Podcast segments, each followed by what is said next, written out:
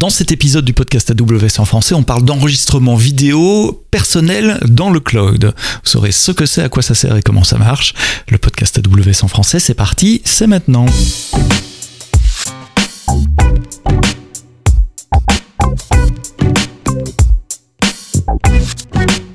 Bonjour, bienvenue dans le podcast AWS en français. Une semaine sur deux, vous savez, euh, c'est moi tout seul qui vous explique les nouveautés du cloud AWS. Et puis une semaine sur deux, j'ai le plaisir d'accueillir des invités pour euh, faire un, retour d'expérience dans leur cas d'utilisation et peut-être vous inspirer, vous donner envie d'essayer de découvrir de nouveaux services ou de découvrir des, manières de faire, des architectures. Et c'est pour ça que j'ai deux solution architectes aujourd'hui, non pas un, mais deux pour vraiment aller dans les détails.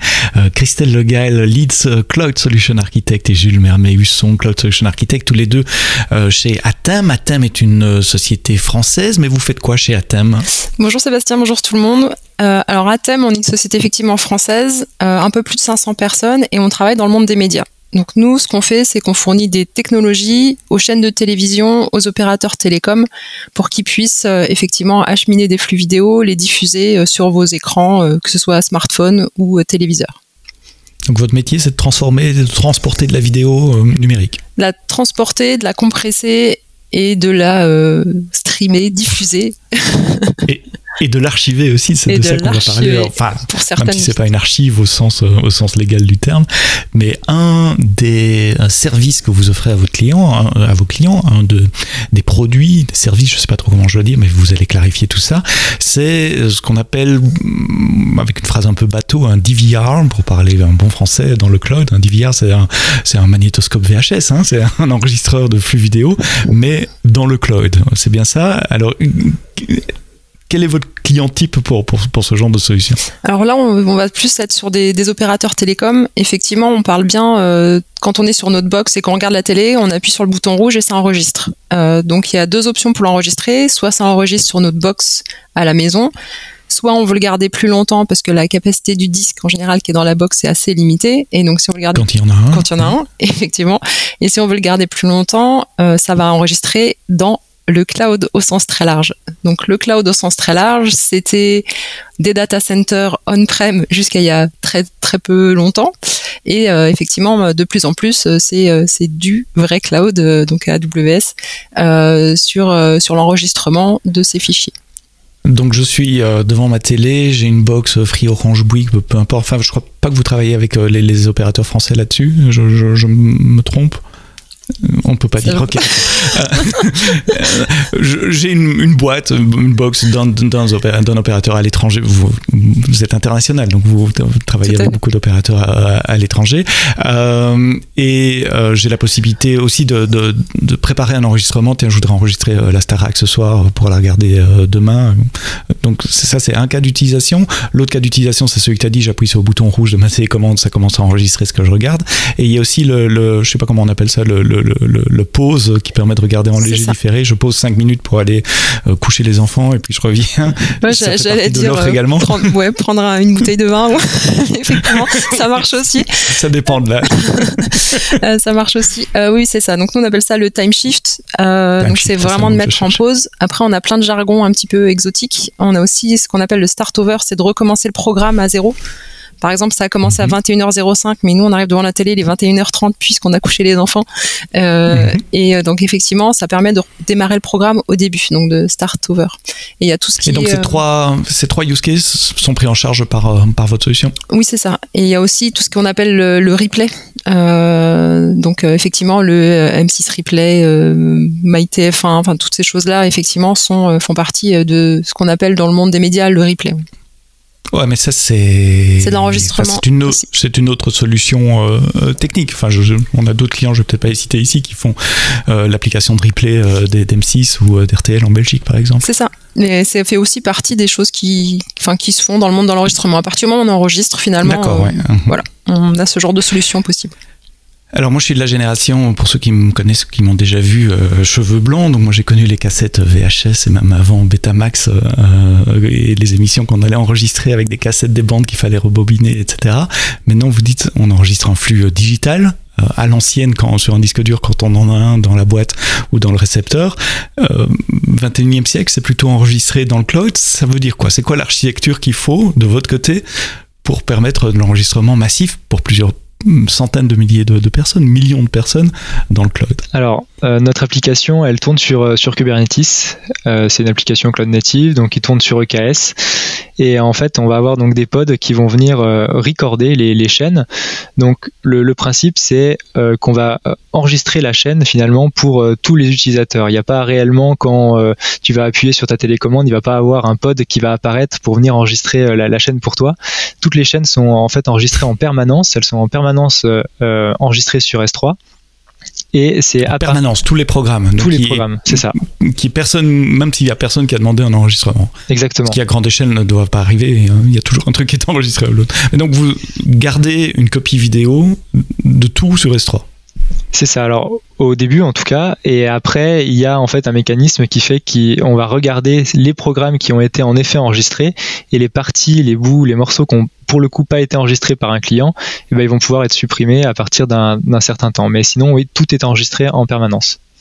Et c'est quoi l'unité d'enregistrement? C'est le, programme ou c'est par bloc de temps, euh, toutes les 5 minutes? Enfin, vous devez découper en fichier hein, au final. Je suis désolé d'être super pratique, mais c'est quoi la limite d'un fichier, début et la fin? En fait, euh, donc il n'y a pas de relation entre la, durée d'un fichier qui va être enregistré sur S3 par rapport à un élément, on va dire métier, euh, typiquement la durée d'un programme ou, mhm. quelque chose d'autre. On va en fait euh, enregistrer un flux donc qui est ce qu'on appelle euh, packagé, donc ça va être des, petits morceaux de, fichiers de, quelques secondes qui vont être regroupés dans, un conteneur et qui va être euh, envoyé sur S3. Donc après c'est au choix du, de notre client, mais en général c'est de l'ordre de quelques minutes. Euh, donc ça peut être aux alentours de 10 15 minutes et c'est ça qui va être stocké sur, sur S3.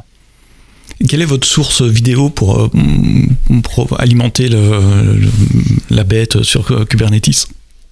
Le système sur Kubernetes la source vidéo, ça va être en, fait la, chaîne de télévision donc qui est euh, transcodée euh, par un, encodeur. Ensuite, ça va être packagé, donc découpé en, petits morceaux. C'est ça qui va venir alimenter directement euh, notre application qui tourne dans le cloud et on va venir donc récupérer ce, flux et le mettre euh, sur, sur, S3. Donc tout à l'heure je disais. c'est la chaîne qui c'est la chaîne qui vous l'envoie direct. Enfin c'est pas la chaîne de télé, c'est l'opérateur telco qui vous l'envoie? Oui c'est ça, c'est exactement ça. En fait euh, chaque opérateur va venir euh, retranscoder les, les différentes chaînes et va revenir faire le, packaging parce qu'ils n'ont pas forcément les mêmes besoins, donc il n'y a, y a, pas de mutualisation on va dire à, à ce niveau-là. On parle de combien de chaînes là? C'est toutes les chaînes de la TNT plus? On peut parler de voilà, quelques centaines, quelques milliers de chaînes, ça, dépend des, clients et ça dépend du, bouquet de chaînes qu'ils qui proposent, mais on est vraiment sur des gros volumes. Waouh, donc je remets ça à l'envers, ça veut dire que vous avez un cluster Kubernetes qui tourne 24 sur 7 dans le cloud, qui reçoit des centaines de chaînes, de flux vidéo de chaînes différentes, chaque fois par opérateur, vous avez ça repliqué pour autant de clients que vous avez, qui va enregistrer la totalité des flux vidéo euh, de ces centaines de chaînes en permanence, H24. Ouais, petite précision, je pense, effectivement, c'est cette infrastructure qui est déployée par opérateur. Mhm. Euh, en général, c'est dans l'infrastructure AWS de l'opérateur. Sur le compte AWS, Sur le compte AWS de l'opérateur. Donc, effectivement, c'est aussi pour ça que la mutualisation est compliquée euh, parce que c'est pas mhm. nous qui l'opérons en mode SaaS, pas ce, pas ce genre de solution. En général, il y a des contraintes légales super fortes sur euh, où sont stockées les données euh, par les, les, les content provider, je sais pas comment on dit. Oui, parce que dans le paquet, il peut y avoir des, des, des, films pour lesquels ils ont des droits extrêmement stricts, mais aussi des événements sportifs. Je suppose qu'un Grand Prix de Formule 1 ou une finale de, Coupe du Monde, on n'en fait pas ce qu'on veut en termes de flux. Exactement, tout est lié à la, au droit des contenus, finalement. Euh, mhm et c'est euh, c'est ça qui va conditionner. C'est aussi pour ça qu'en général, ce genre de solution, c'est vraiment dans les comptes AWS de nos clients, parce que c'est très spécifique. Donc vous n'y avez pas accès. ils achètent les, le service, les droits logiciels d'installer vos logiciels euh, chez eux. Euh, on parle de quel volume là? Parce qu'enregistrer des centaines de chaînes 24 sur 24, ça, remplit le REST3 à, quelle vitesse? On, parle de très très gros volumes. On est sur des dizaines de, de pétabytes qui sont stockés sur, euh, sur S3 dizaines de pétabytes au total, mais on a une idée de, l'incrément par heure, par jour, par. Euh, euh, je vous vois réfléchir là, non, laissons tomber. Mais, mais enfin, oui, ça doit être énorme. C'est quelle qualité les, flux qui sont enregistrés? C'est de l'HD euh, alors en fait, on va venir enregistrer euh, tous les profils. Donc ça veut dire qu'on va avoir à la fois de la HD typiquement, mais aussi des profils inférieurs, donc de plus basse définition. Donc tout, tout va être stocké. C'est pour ça qu'on est vraiment sur des, des, très grosses quantités de stockage. Après, c'est à remettre quand même euh, en parallèle avec euh, la solution que utilisaient euh, les, les, opérateurs auparavant, c'est-à-dire de stocker tout sur la box de chaque euh, client. Et là, ça demande aussi des investissements énormes parce que pour un opérateur, mettre un disque dans la box de chaque personne, c'est un investissement qui est vraiment gigantesque. Mhm. Donc même si on a des quantités énormes de stockage qui sont utilisées sur S3, bah, finalement, ça revient bien moins cher à mettre un disque dans la box de chaque client. Et pour le coup, on peut mutualiser. Euh, effectivement, on parlait de la Starac tout à l'heure. Si on reste, euh, enfin, il y a une dizaine d'années où tout le monde enregistrait la Starac sur, enfin, c'est peut-être pas le meilleur programme comme exemple, mais comme ça, je sais pas pourquoi c'est le premier qui m'est venu à la tête. Donc, effectivement, si on compare euh, par rapport à il y a une dizaine d'années où chacun enregistrait la Starac sur sa box, bah, on pouvait avoir peut-être un million d'enregistrements de la même chose qui était en France, alors que maintenant on va pouvoir l'enregistrer qu'une seule fois et après le délivrer euh, X fois ou un million de fois, mais via euh, un, contenu unique, une source unique. Mmh. Donc finalement, cette euh, économie d'échelle, elle est, elle est assez importante pour, pour le telco. Donc effectivement, même si le stockage dans S3, il est, il est massif, c'est toujours nettement moins qu'avant. Et puis, ça, enfin, c'est aussi bon pour la planète parce qu'on évite de dupliquer un million de fois les contenus. Ça, c'est un point important. C'est-à-dire que vous, vous enregistrez tout, Hmm. Après, vous filtrez, mais on va y venir dans une seconde, en fonction de ce qui a vraiment été demandé euh, pour, pour du replay. Euh, mais si un million de personnes ont demandé d'enregistrer la Starac, vous n'avez qu'une seule copie de la Starac qui sera après streamée à la demande vers les box clients. C'est correct, j'ai bien compris? C'est ça, c'est ça. Alors ça, ce sera vrai en fonction des, de la législation, on va dire, des, différents pays, euh, mhm. parce que donc il y a le, le, principe de shared copy et de private copy. Donc le principe finalement le, le plus on va dire qui économise le plus de ressources c'est l'achat de copie, c'est ce qu'on a décrit jusqu'à maintenant d'avoir un enregistrement qui est partagé par un grand nombre d'utilisateurs. Et après on a quand même une, certaines législations qui imposent de faire de la private copy. Donc ça veut dire que chaque utilisateur est propriétaire de la copie qu'il a fait. Donc on va avoir X copies en fonction du, de X utilisateurs. Et ça par exemple c'est vrai aux États-Unis. Ça dépend, ça va être une législation par pays. Donc aux États-Unis, ils sont obligés effectivement d'avoir une copie par euh, utilisateur. Par utilisateur. En fait, ce, principe-là, il, apparaît, c'est lié aux, différentes lois parce qu'on parlait euh, donc euh, tout à l'heure de posséder les droits en fait des, contenus et quand on veut enregistrer quelque chose et le diffuser, il faut qu'on possède les droits en fait de, ces contenus. Et donc, bah, finalement, le, le cloud DVR, si on enregistre une fois, je sais pas, un match de foot par exemple, et qu'après il est diffusé à plusieurs plusieurs personnes, il faudrait que l'opérateur possède les droits de ce match. Et donc ça serait très très coûteux euh, pour l'opérateur de posséder le droit du match de foot, euh, de l'épisode de la Star Academy et, euh, de l'épisode de, de, la série. Donc en fait, ce qui est utilisé, c'est le principe de la copie privée. C'est, on va dire, quelque chose qui est autorisé. Chacun peut, sur son disque dur, faire la copie d'un programme culturel, à condition que il en soit le seul propriétaire et qu'il le regarde, on va dire, tout seul chez soi et qu'il le diffuse pas euh, à, tout son village. Donc c'est ce principe-là en fait qui est utilisé euh, dans, le cloud DVR. C'est euh, le principe de jouer sur cet aspect de la copie privée. Donc on possède sa, copie, on la regarde chez soi tout seul. Donc c'est pour ça qu'il y a cette législation aux États-Unis. J'aurais dû inviter un, avocat spécialiste droits également dans ce podcast. Oui, donc vous devez vraiment vous adapter en fonction des législations des pays, en fonction des, endroits où sont vos clients. Vos clients, ce sont les telcos, hein, je répète, c'est pas le client final qui enregistre, euh, pour soit dupliquer tous ces fichiers, soit de garder un seul fichier. Donc votre système est assez, euh, est assez configurable. Et dans les deux cas, il y a quand même un gros travail de post-processing. Euh, vous devez soit nettoyer ce qui n'a pas été enregistré par aucun client, l'émission, je sais pas, l'équivalent de nature de chasse et pêche au Kazakhstan à 3h du matin le samedi, le samedi soir.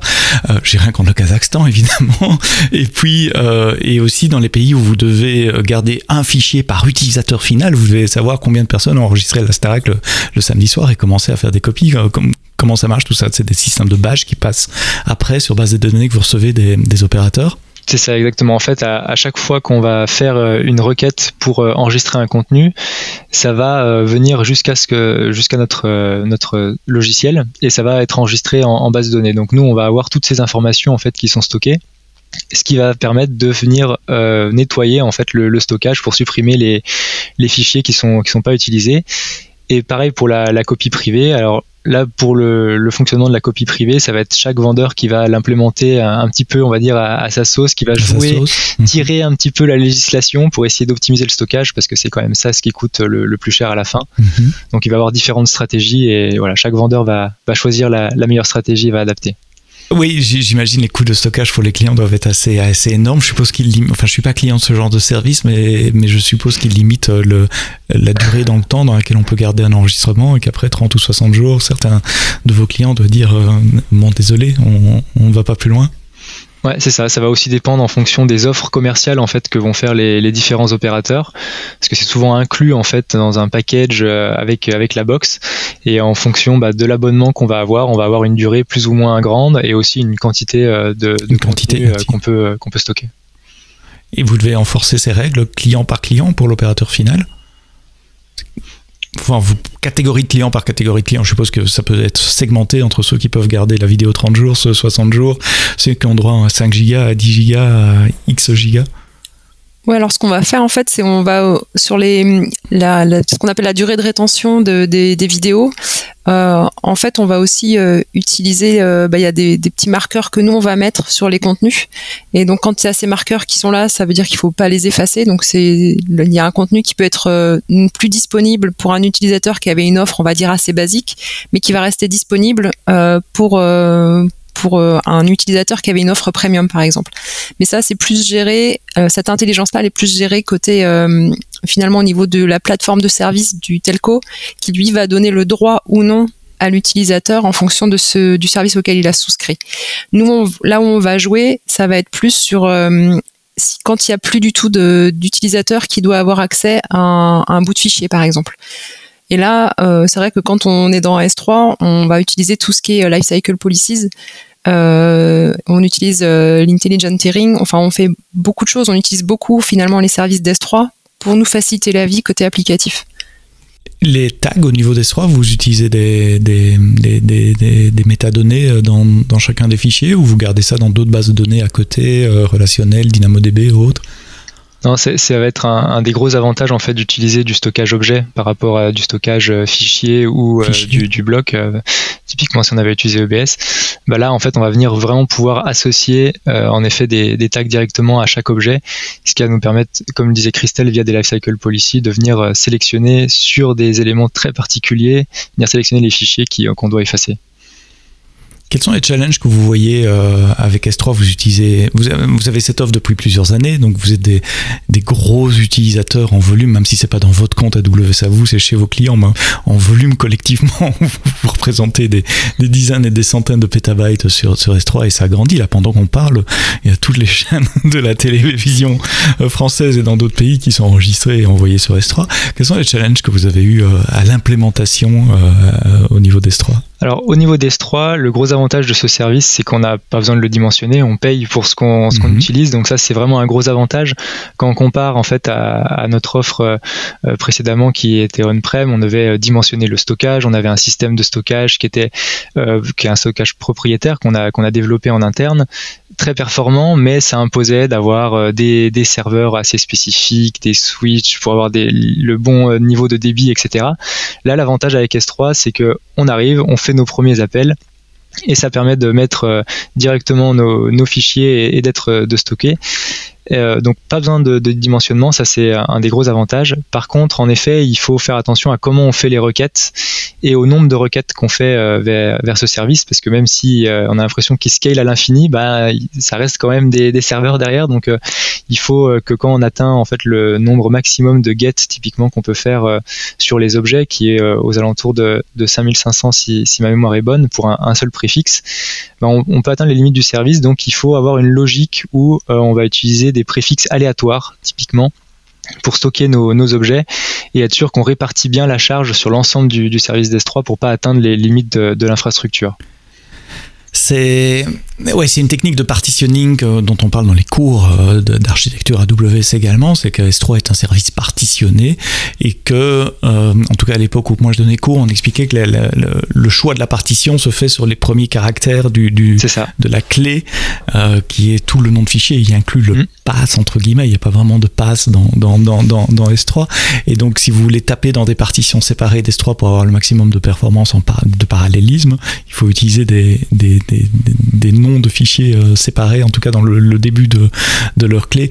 oui, vous avez des, centaines de milliers de fichiers. Enfin, il y a un, volume là. Comment vous gérez les métadonnées sur ces fichiers? De savoir euh, à, quelle chaîne appartient quoi, quand, à quelle heure, euh, est-ce qu'il faut le garder, est-ce qu'il faut pas le garder. Tout ça, c'est dans l'objet, comme, comme, comme, comme, tu disais, enfin dans les métadonnées attachées à l'objet, ou vous utilisez aussi des stockages euh, plus traditionnels, des bases de données, par exemple On a une base de données, en effet, qui permet de, de mhm. référencer où se trouve chaque, chaque objet et bah, à quelle chaîne ils, appartiennent, etc. Donc tout ça est stocké dans, dans une base de données qui, qui est séparée. Vous avez des challenges en termes de performance également, de, en ingestion, en restitution Au, niveau de S3 Ouais. Ouais, bah, comme je le, disais, en fait, ça va être en ingestion, euh, on va pouvoir arriver aux limites d'S3, mais elles sont quand même assez hautes euh, pour la, partie euh, put, et surtout que en fait, à chaque fois qu'on va avoir une chaîne, il va avoir une seule ingestion. Là où il y a le vrai challenge, c'est plus pour la partie ce qu'on appelle playout, la partie lecture, parce que là, on va potentiellement avoir des, des centaines, voire des milliers d'utilisateurs qui vont demander le même fichier à un même moment. Donc pour limiter le nombre de requêtes qui vont remonter en fait vers le stockage, on va adopter des stratégies de caching. Donc déjà au niveau euh, typiquement du, CDN. Du CDN. Mhm. Pour essayer donc voilà de limiter le nombre de requêtes qui, vont arriver. Mais après euh, il y aura quand même potentiellement des, milliers de requêtes qui vont arriver à RS3 et c'est là où la stratégie euh, d'utiliser en fait des hashes aléatoires au début de, du nom de, de, mhm. de l'objet qui va être stocké sur S3 va nous permettre en fait de, surpasser cette limitation et ce challenge.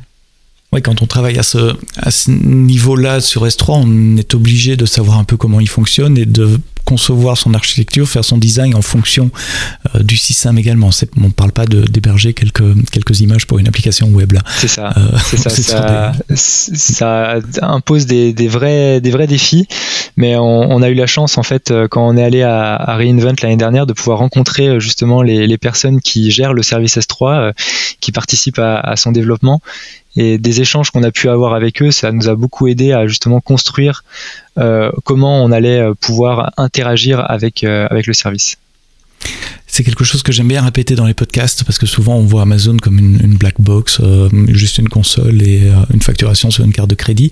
Euh, non, il y a des vraies personnes qui conçoivent les services et quand vous avez un usage avancé, que ce soit en volume ou en complexité des services, nos équipes peuvent vous mettre en relation avec les équipes d'ingénierie. Vous pouvez avoir des one-to-one, vous avez des, canaux privilégiés de, support, d'escalation en cas de, problème aussi. Donc contactez-nous quand vous avez des, des, vrais challenges. On est là pour, pour, pour vous aider ça fait combien de temps que le, système est en live euh, dans le cloud sur S3, comme, vous l'expliquez là?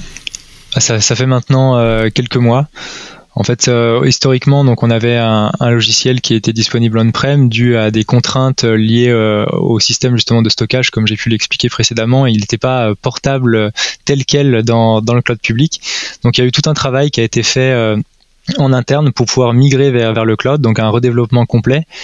Et euh, le, challenge, bah, c'était passé de finalement presque de la, clé USB. Après, on est passé sur du Docker, du Docker orchestré. Maintenant, on est sur une application qui est entièrement euh, microservice, qui utilise tous les mécanismes euh, et l'élasticité du, cloud.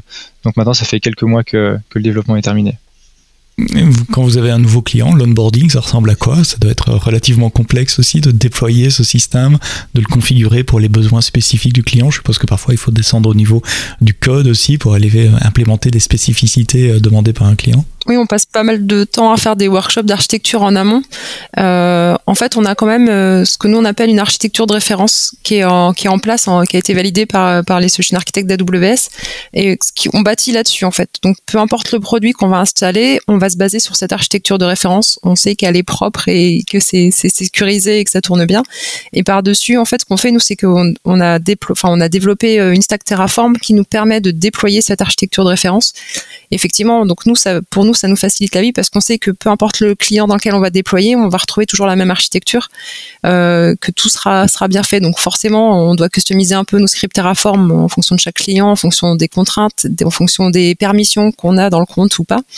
Donc forcément, il y a toujours un peu d'adaptation à faire, mais, euh, mais en général, on arrive toujours finalement à, avoir une architecture qui est propre, définie en amont, on adapte les scripts et après Enfin, c'est assez simple de, de, dérouler un script euh, finalement quand tout a été anticipé. Alors des fois, forcément, bon, on doit, on doit revenir un petit peu dessus, mais c'est normal, ça fait partie de l'apprentissage aussi. Quoi.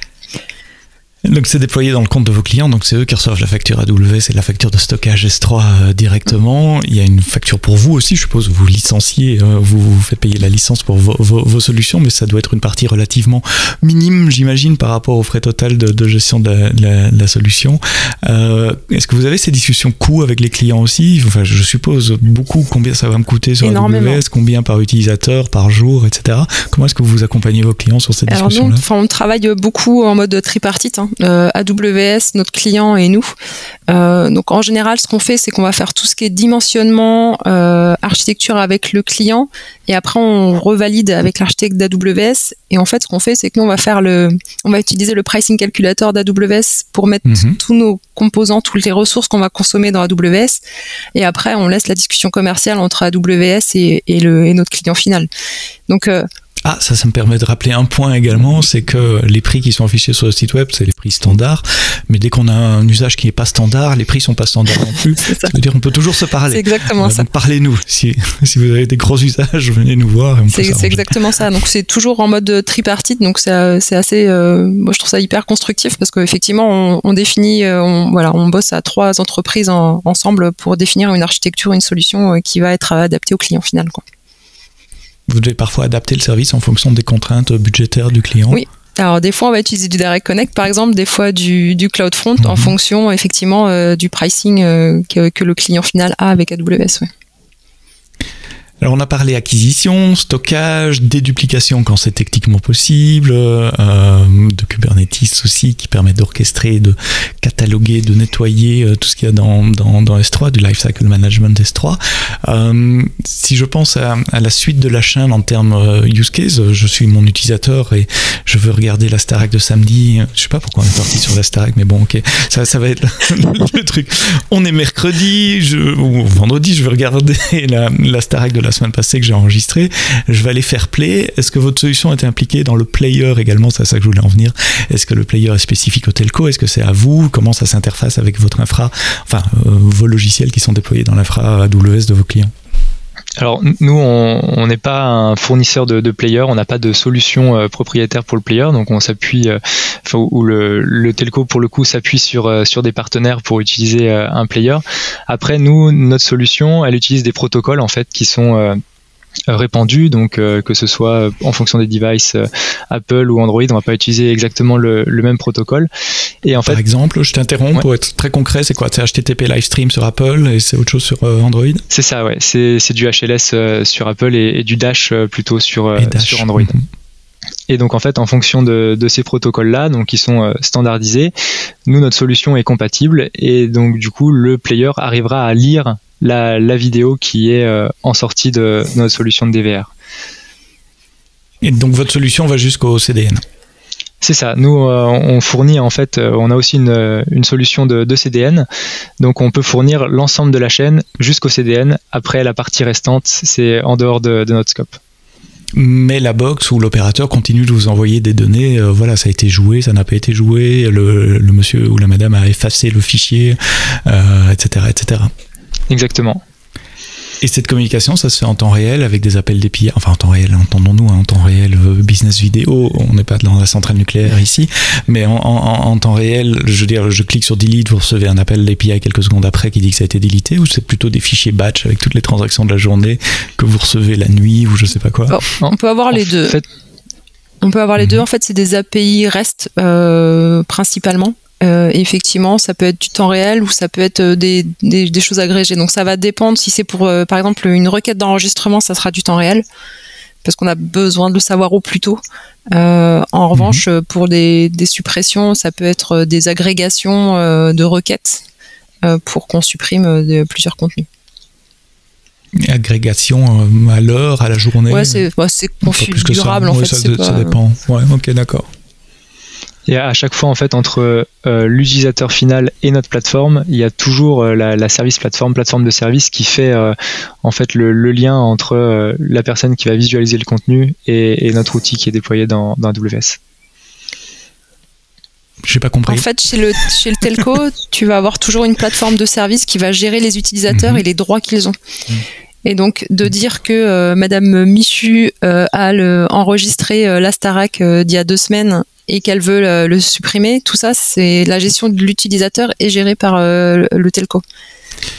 Oui, donc c'est eux qui font eux qui après, voilà, c'est eux qui après nous envoient des requêtes techniques. Nous, on n'a aucune info sur mhm. aucun client, par exemple. voilà, on n'a que des requêtes euh, sur des mhm. contenus, euh, mais on ne sait pas du tout quel client enregistrait quoi. Tout ça, c'est géré par le telco. Mhm. Oui, vous avez des ID au, maximum, mais, mais, rien qui puisse identifier au mieux, et encore pas tout le temps, oui, je suppose, euh, mais rien qui puisse identifier euh, euh, le, le, client.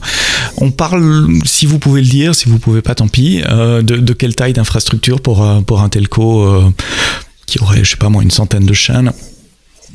La taille du cluster, euh, on, a, on, a, cité des, des pétabytes de, de, de, stockage sur, sur S3, euh, mais à côté d'S3, il y a quoi d'autre? Alors à côté d'S3, donc il y a euh, le, cluster Kubernetes, il y a euh, du coup de l'EC2 obligatoirement pour euh, faire mhm. tourner les, les, workers. Et donc là, en termes de taille de, cluster, ça va vraiment être lié en fait au, choix de, notre client.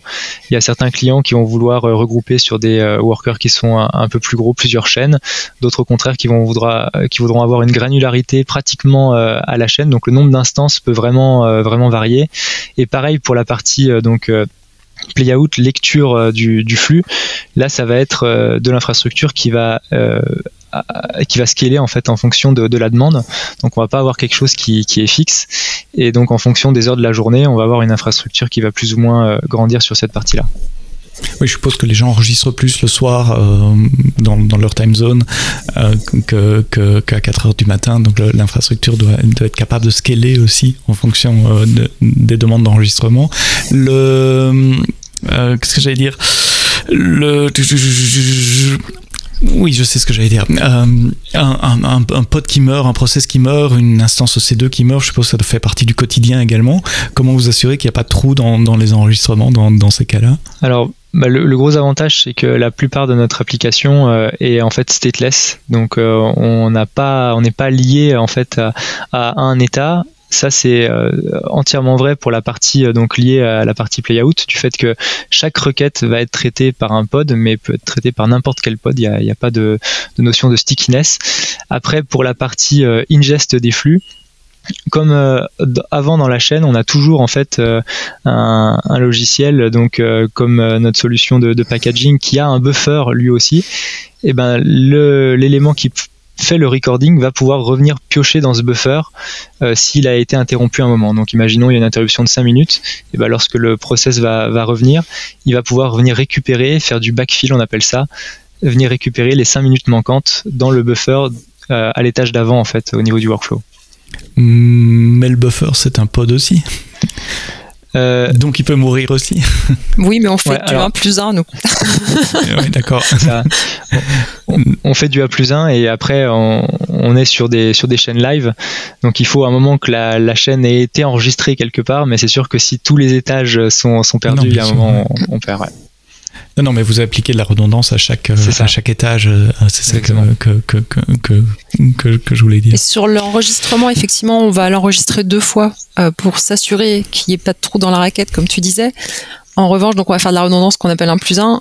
En revanche, quand on est sur euh, le streaming, euh, là, on est plus sur de la redondance N plus 1, se dire, bah, il y a toujours un pod qui sera prêt à prendre le relais euh, si jamais il y a un problème sur la session streaming. Parce que, bon, au pire, on peut redémarrer un stream, c'est pas grave.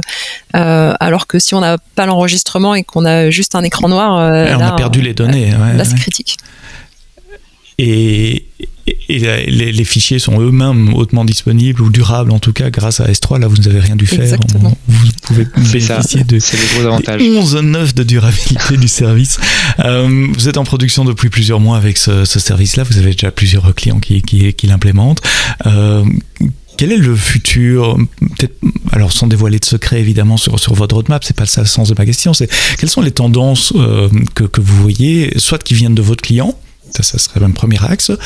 Un deuxième axe, ce serait peut-être les optimisations que vous voyez, vous, sur, sur l'architecture que vous proposez à vos clients. Mais donc, vous avez l'habitude, que vous voyez comment le système se comporte, comment vous pouvez l'optimiser. Bah, l'optimisation, elle va venir surtout via l'axe des coûts, en fait. Euh, ça va être optimiser euh, les, les, coûts liés euh, au compute, par exemple. Donc, via l'utilisation d'instances spot. Aujourd'hui, nos, nos, clients sont encore un petit peu frileux, mais on, compte pousser ça de, de, plus en plus. Comme la plupart de nos process sont, sont stateless, ça se prête plutôt bien à, à l'utilisation de ces instances.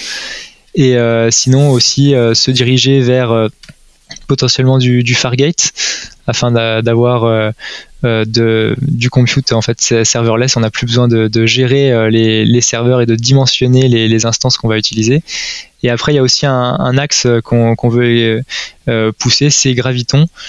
Euh, parce que notre application tourne dans du conteneur, on n'a pas du code qui est vraiment très très bas niveau.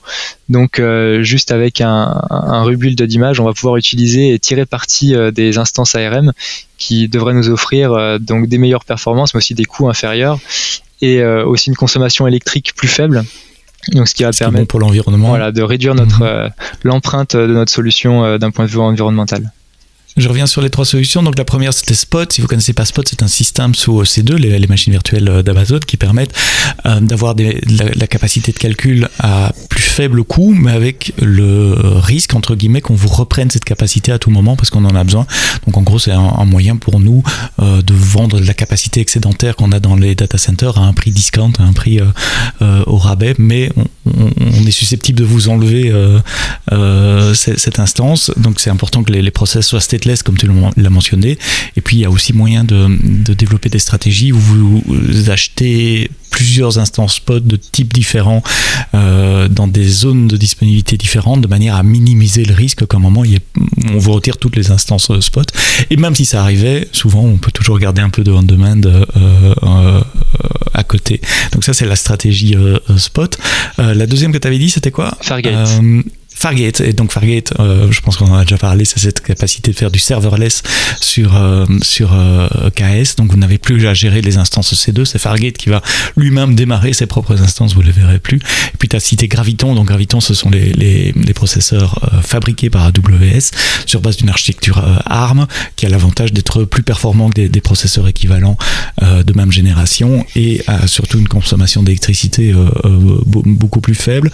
c'est de l'ARM, donc il faut au minimum recompiler si on est sur des langages compilés ou redéployer en tout cas une distribution Linux et Python, Java euh, pour ARM. Enfin, euh, je connais pas de package qui n'existe pas sur ARM, enfin si certainement dans des trucs spécifiques, mais enfin tous les trucs standards sont là. Tiens, vous avez dit, tu, tu as dit que c'était des langages pas trop bas niveau, mais qu'il faut quand même recompiler, donc ça même ça me laisse penser à du Go, du Rust, des trucs comme ça. Non, c'est surtout rebuilder les images. D'accord. Euh, voilà, vous ne devez pas recompiler. Non, non, non, pas de. Vous utilisez quel langage de programmation, si c'est pas indiscret pour euh, tout ce qu'il y a dans Kubernetes? Euh, Donc l'application utilise plusieurs langages de, de programmation. Le langage principal actuellement, c'est du Java. D'accord, donc là effectivement il ne faut pas recompiler, il faut, faut reconstruire ces EMI ou ces, ces, Docker Image avec les bonnes dépendances, etc. sur euh, base d'ARM. Euh, Apple a fait beaucoup pour le ARM puisque beaucoup de développeurs utilisent des Mac et maintenant tout le monde, tous les développeurs qui utilisent un Mac ont de l'ARM aussi et ils peuvent tester ça directement sur, euh, sur leur laptop. Euh, et ça, ça coûte moins cher le, le, le Graviton aussi, euh, jusqu'à jusqu'à euh, j'ai pas les chiffres en tête donc je vais rien dire. je, je, suis prudent, mais souvent, euh, tu parlais de Terraform, Christelle, tout à l'heure, j'ai des clients qui disent il suffit de changer une ligne dans le Terraform qui ouais, dit euh, le type d'instance, et puis voilà, on redéploie le script et tout tourne sur ARM. Oui, c'est pas le plus compliqué, effectivement, c'est pas de changer ça dans Terraform, c'est d'adapter, euh, enfin, de, enfin, pour nous, c'est pareil, ça va pas être trop compliqué, je pense. Ça va être de refaire les images Docker de, de l'application. Mais effectivement, le, le Terraform, c'est pas grand chose, c'est juste aller chercher un, autre type, d'instance un autre type euh, d'instance. Euh, conversation super passionnante sur l'enregistrement vidéo dans le cloud. Si vous avez commencé à enregistrer des vidéos à la télé euh, sur VHS, euh, voilà le 21e siècle, S3 et Kubernetes euh, pour enregistrer les, les, chaînes et les programmes de télé que euh, vous regardez sur vos box opérateurs. merci Christelle, merci Jules d'avoir soulevé un coin du voile, ouvert le, le, capot pour expliquer comment marche la machine là en dessous. J'ai compris qu'on peut pas dire pour quel opérateur vous travaillez pour le moment. Je ne saurais pas si ma box Orange travaille avec vous ou pas, ou, ou les autres en France, mais c'était super intéressant. comme d'habitude, les liens vers les, technologies et les, les, services dont on a parlé sont dans les notes du podcast, donc n'hésitez pas à scroller dans votre appli de podcast et vous verrez tous les liens. Rendez-vous la semaine prochaine pour un nouvel épisode du podcast AWS en français. Et d'ici là, quoi que vous codiez, codez-le bien.